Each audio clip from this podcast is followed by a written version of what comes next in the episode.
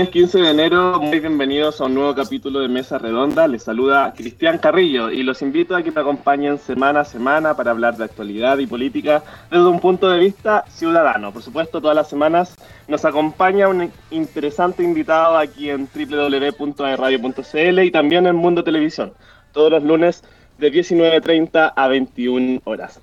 Y por supuesto, comentarles que se conecten y sean parte de la comunidad radial digital de AE Radio Todas nuestras redes sociales son parte de esta programación. Tenemos sorpresas, muchos concursos, novedades y más. Revisa este capítulo y toda la programación que te acompaña de lunes a domingos, ya lo sabes, en AE Radio de DuoQC. Somos la radio que te escucha, te acompaña y te entretiene. Nos vamos a una pausa musical y volvemos en breves momentos con nuestro invitado.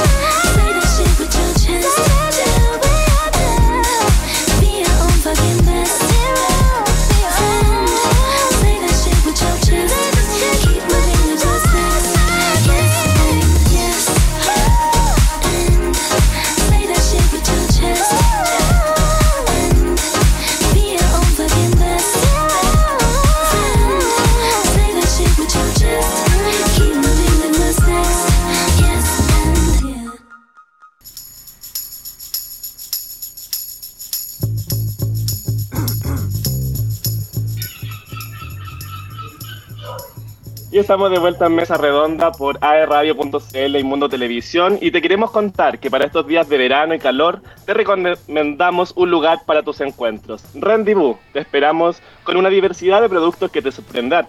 Sorprenderán. Una gran variedad de café 100% de grano, sumados a sus exquisitos frozen coffee, jugos naturales, batidos, frozen yogurt y muchos, muchos más. Encuéntralos en sus locales frente a Plaza Independencia por Aníbal Pinto en Concepción, en Mall Plaza Trébol Talcahuano y en su nueva sucursal de Mall Arauco de Coronel. Si quieres saber más, búscalos en Instagram como Rendezvous. Ya sabes, en Rendezvous hacemos rico lo que te hace bien. Ahí siempre Rendezvous apañando con excelentes productos. Y hoy tenemos a nuestro invitado, ya lo habíamos dicho previo a la pausa comercial. Él es eh, Gabriel Mora, es de profesión administrador público por la Universidad San Sebastián de Concepción eh, titulado de esta carrera, es diplomado en transformación digital y cambio cultural de la Universidad del Desarrollo, investigador de la Fundación para el Progreso y por supuesto ha hecho varias, cosas más. En este capítulo, por supuesto, conoceremos al invitado de manera más íntima, pasaremos por algunos capítulos de su vida personal, sus gustos de niñez, familia, estudios, hobbies, etc. Para así entender por qué y cómo llega al escenario actual. Así que, Gabriel Mora, muy bienvenido a Mesa Redonda, ¿cómo estás? Hola, muy buenas tardes a todos los radioescuchas. Eh, y muchas gracias, Cristian, por esta invitación. Estoy muy agradecido por estar aquí. Mm, qué bueno, y nosotros también muy contentos de estar contigo porque la verdad es que este es un capítulo que tiene eh, Duoc UC hace muchísimo, o sea, este es un programa que es Mesa Redonda que tiene Duoc hace muchísimo tiempo en la radio. Y nosotros hablamos desde la política, pero desde un punto de vista más ciudadano. Tú, por, por otra parte, digamos, tú comenzaste a estudiar una carrera que es 100% política, o sea, administración pública. Y me imagino que para eso hay una vocación previo para poder elegir esa, esa carrera. ¿Cómo nace esa vocación de servicio público en tu vida? ¿Dónde eh, es la primera vez que tú dices, sabes que tengo buena capacidad de gestión o me gustaría hacer algo por los demás? ¿Dónde marca eso? ¿En tu familia, en tu infancia? No sé. Eh, bueno, primeramente, eh, en mi familia, eh, en mi familia se daba esta cosa de que a ellos les gustaba mucho el apoyar, especialmente a como a gente de mayor edad, a las personas de mayor edad, porque siempre eran personas que estaban solas, que estaban eh, que siempre les faltaba como sus pesitos para llegar a fin de mes. Entonces mi familia intentaba como acompañarlos, apoyarlos, ir a visitarlos. algo que se daba mucho en el ambiente porque ellos eran parte de una iglesia. Entonces ellos como que siempre iban a visitar a los hermanos que eran un poco más eh, de mayor edad. Eh, sin embargo, esto se fortalece mucho más cuando ya en 2018 entro a la cuarta compañía de bomberos de Concepción, que ahí pude ver como de primera fuente cómo es dar algo de tu tiempo sin que te den nada a cambio y solamente con el único fin de ayudar a otra persona, a una persona que lo está perdiendo todo, una persona que está en una situación que tienes que ayudarlo, eh, por ejemplo, alguien que pierde su casa que está eh, o que tiene a toda su familia dentro de un auto y tienes que tratar de ayudarlo, socorrerlo y darle ese primera ese primer contacto de cuando te acaba de ocurrir una tragedia y tienes que estar ahí con las personas. O sea, eso es lo que más me ha marcado de lo que es el servicio público, el intentar ayudar a las personas y generar un impacto en la vida de ellos. No, y sin duda un pacto bien impactante, me, válgame la redundancia, digamos, porque eh, finalmente eh, acudir en un momento de extrema necesidad no es cualquier servicio público.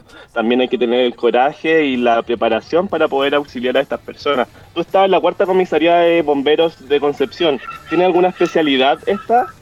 O sea, comisaría de bomberos. La... Compañía. de bomberos. Compañía, compañía. sí, cuarta compañía, sí. Igual. saludos si es que alguno está escuchando acá. Saludos. Eh, y a todos los bomberos de Chile. y a todos los bomberos de Chile. Eh, su especialidad es rescate vehicular y los incendios en altura, eh, principalmente. Entonces, claro, nos dedicamos a esas dos cosas. Ya, y, qué impresionante poder dedicarse a eso, te lo reitero, porque yo en mi vida particular he, tenido buena capacidad de gestión frente a ciertas cosas, pero cuando hay alguien en peligro realmente, y que es cuando realmente se necesita personas que sepan, eh, básicamente tú pones tu vida a disposición por la vida de otros. Así que de verdad eh, se valora mucho el trabajo que, hace Bombero y yo en lo personal también lo valoro mucho, te felicito por eso. Y qué buen comienzo de iniciarte en el servicio público. Y me imagino que esto va marcando tanto como, como te involucraste en esta compañía de bomberos que se duerme ahí, que se estudia ahí. Yo que te conozco hace algunos años, me recuerdo, te ibas de la universidad a la compañía de bomberos. Es una entrega total, pero también hay una semilla eh, valórica, me imagino, desde el punto de vista más de la iglesia, lo que te inculcaron tus papás, y eh, comunicarte o conectarte con el prójimo después de todo y hacer algo por los demás. Eh, ¿Esto influye a que entres a estudiar administración pública, Gabriel? Claro, por supuesto. Eh, uno de los motivos por los que quise entrar a la administración pública es que de alguna forma cuando uno intenta ayudar como en el uno a uno, como el ir socorriendo caso a caso, te das cuenta que no tienes energía como para ayudar a todo el mundo. Sin embargo, a través de la administración pública, que a pesar de que es una carrera difícil, eh, sí es verdad que uno puede a través de, eh, con menos esfuerzo, por decirlo de alguna forma, el generar un impacto mucho mayor. Por ejemplo, si uno genera una política pública, esa política pública puede trascender a muchas personas, miles de personas. Eh, ni hablar si es que estás en el gobierno y generas una buena política pública que afecta a millones de chilenos. Eh, también, por ejemplo, si eh, estás desde una municipalidad trabajando y ayudas a que sea más eficiente el servicio a las personas, ya estás ayudando mucho a, a, que el, aparato estatal apoye a personas que realmente lo necesitan. Entonces, ser parte de la administración pública creo que es muy importante a la hora de prestar ayuda de una forma eficiente, porque al final eso es lo que quiere hacer el Estado de alguna forma. Perfecto, y, y eso me lo dice ahora con total claridad luego de haber sido titulado como administrador público. Pero ¿era eso lo que querías hacer? ¿Era esa tu visión de joven eh, o tu visión de futuro cuando eras joven? Eh, como que hacer políticas públicas? Eh, no directamente el hacer la, la, política pública, obviamente. O sea, uno de pequeño, yo de pequeño sí, por ejemplo, soñaba con ser bombero, eh, hasta que mis papás dijeron como que a ellos no les pagan, así que como tienes que buscarte una profesión en la que te paguen. claro, después quería ser paleontólogo y cosas así. Pero claro, con el tiempo uno va adquiriendo un cierto valor, empieza a ver eh, ciertas realidades que me acompañan a mí, a mi familia. Y todo lo que digo, como el ver a gente que realmente necesita mucho apoyo y de alguna forma sienten que nadie se le está dando. Eso como que es lo que me marcó y me terminó guiándome como hacia más lo que sería el servicio público. Perfecto. Y en ese conocimiento, y me imagino que una vez que entraste a la carrera de administración pública, comenzaste a tener mayor lucidez con respecto a qué era lo que tú realmente pensabas en el ámbito político. Eh, ¿Tuviste alguna participación en la política universitaria en la universidad? Eh, sí, de hecho, eh, mismo en 2018, eh, junto a unos amigos, eh, fuimos a una lista de la Federación de Estudiantes, la cual eh, terminó ganando y yo terminé siendo coordinador de la mesa de acción social.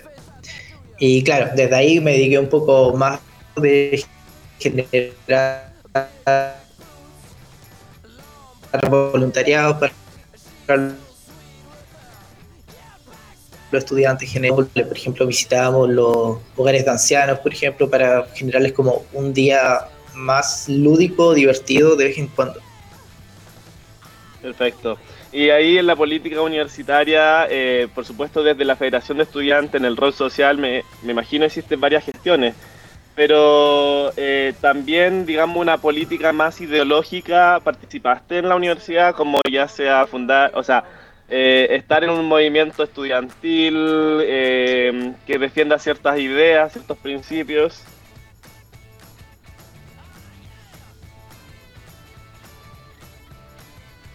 ¿Aló? ¿Gabriel? ¿Me escuchas? Hola. Eh, creo que tenemos problemas con la conexión, ¿no? ¿Me puedes repetir la, pregunta, por favor? Sí, sí, sí, por supuesto, Gabriel, disculpa. Tenemos algún problema con la conexión. Eh, esto de estar en distintas ciudades es un poco complejo. Le mandamos, por cierto, un saludo a Elian, que está ahí haciendo todo su esfuerzo como radio controlador directamente desde la radio en, sede Duocuc. Eh, Gabriel, te comentaba sobre eh, tu participación política en la universidad, más allá de tu rol que existe eh, socialmente, digamos, en la Federación de Estudiantes. Si participaste de algún movimiento político universitario donde haya alguna defensa de principios o de valores.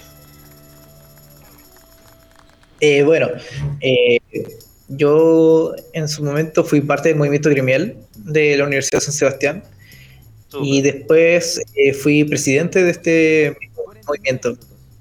Ya. Eh, ah, como, para mencionar algunas cosas.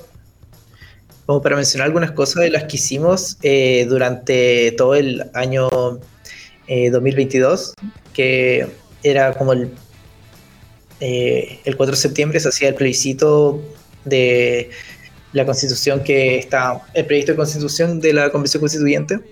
Eh, como movimiento gremial teníamos varios, eh, varias observaciones eh, y varios puntos en los cuales estábamos en desacuerdo de lo que se estaba proponiendo. Entonces, en base a eso, por ejemplo, hicimos varias manifestaciones, hicimos también puntos de información, también como movimiento gremial fuimos a la propia convención constituyente a defender uno de los puntos que a nosotros nos parecía muy importante, que era la libertad de enseñanza, que en ese momento se estaba dejando fuera y se estaba tratando de limitar en caso de que se quedara. Entonces la idea era como defender ese punto en caso de que se hubiera aprobado, por lo menos hubiera estado la libertad de enseñanza ahí, que nosotros creemos que es algo muy importante y que tiene que estar en la Constitución. Perfecto. Oye, qué interesante. ¿Y esto fue, tú fuiste a hablar directamente a la Convención Constitucional o al Consejo Constitucional? Fue el primero, ¿cierto? Sí. El que fue rechazado con un 62%. Sí, precisamente ese. De hecho, me acuerdo que yo estaba como enfrente de la tía Pikachu hablando. Y estaba con su eh, mascarilla de Pikachu. Ya, oye, pero qué, qué bien poder también transmitir eh, la voz tuya y de este movimiento estudiantil que representa a varias personas, a varias, a bueno, a varias identidades de poder haber participado en algo tan importante como era la redacción de eh, una propuesta constitucional que finalmente fue rechazada y me imagino que tanto tu acción como la de otras personas influyó en esto. Eh, Gabriel, y con respecto a eso, eh, tú luego entraste como investigador de la Fundación para el Progreso. Eh, claro, entré, eh, entré por medio de una pasantía a la Fundación para el Progreso y me desempeñé en el rol de pasante de investigación. Eh, bueno, ahí como para contarte un poco lo que hacíamos en general era difusión de las, de las ideas que tiene la fundación, por ejemplo. me acuerdo que por lo mismo de la Convención Constituyente íbamos tratando de algunos puntos, no, porque después era el Consejo Constitucional. Entonces ahí tratar de marcar algunos puntos de qué es lo que creíamos que tenía que hacerse o qué es lo que creíamos que no. La Fundación para el Progreso defiende un poco más lo que son ideas un poco más liberales. Eh, por lo mismo, por ejemplo, eh, ya, o sea, estaba la libertad de enseñanza, pero eh, teníamos problemas, por ejemplo, con el lo que se hizo con el tema de las tributaciones, de eliminar las tributaciones a los a los que tenían bienes raíces demasiado, o sea, como demasiado excesivamente caros. Eh, claro. ahí se generaba una controversia en que realmente no estabas ayudando a las personas como a pie de calle, por decirlo de alguna forma, sino que ayudabas como a un sector eh, que estaba bien posicionado, que no necesitaba un beneficio impositivo. Mm. Entonces, cosas como esa las íbamos haciendo difusión por medio de, cartas al diario, por ejemplo. Entonces, a mí me publicaban bastante en el diario La Tercera, en diario financiero, de ese tipo de cosas y también en temas educativos.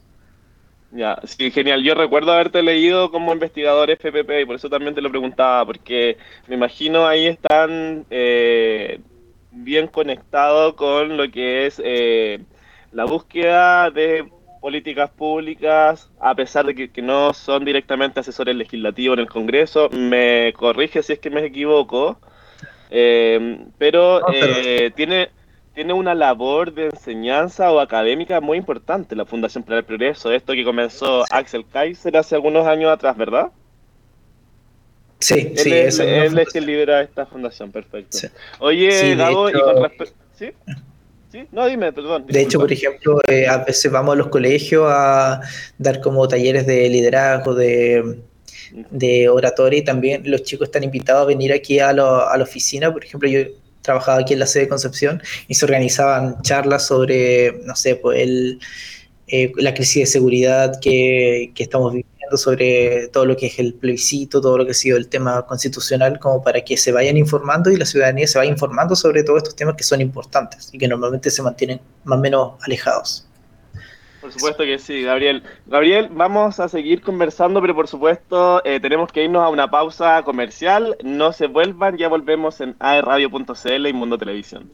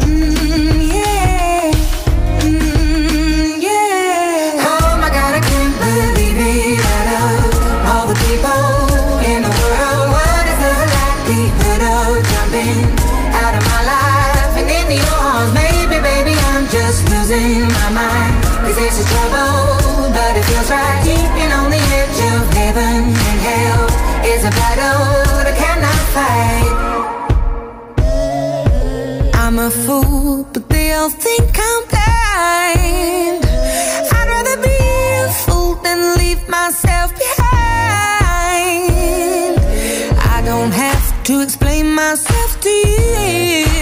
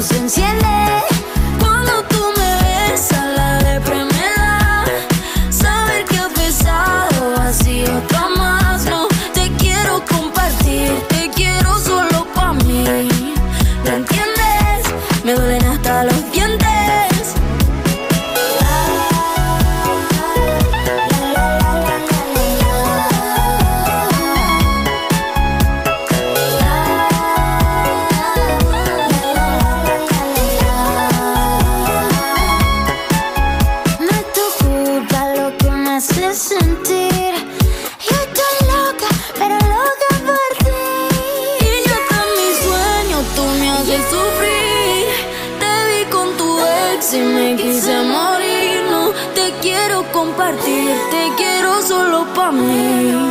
¿Me entiendes? Que mi cuerpo se enciende.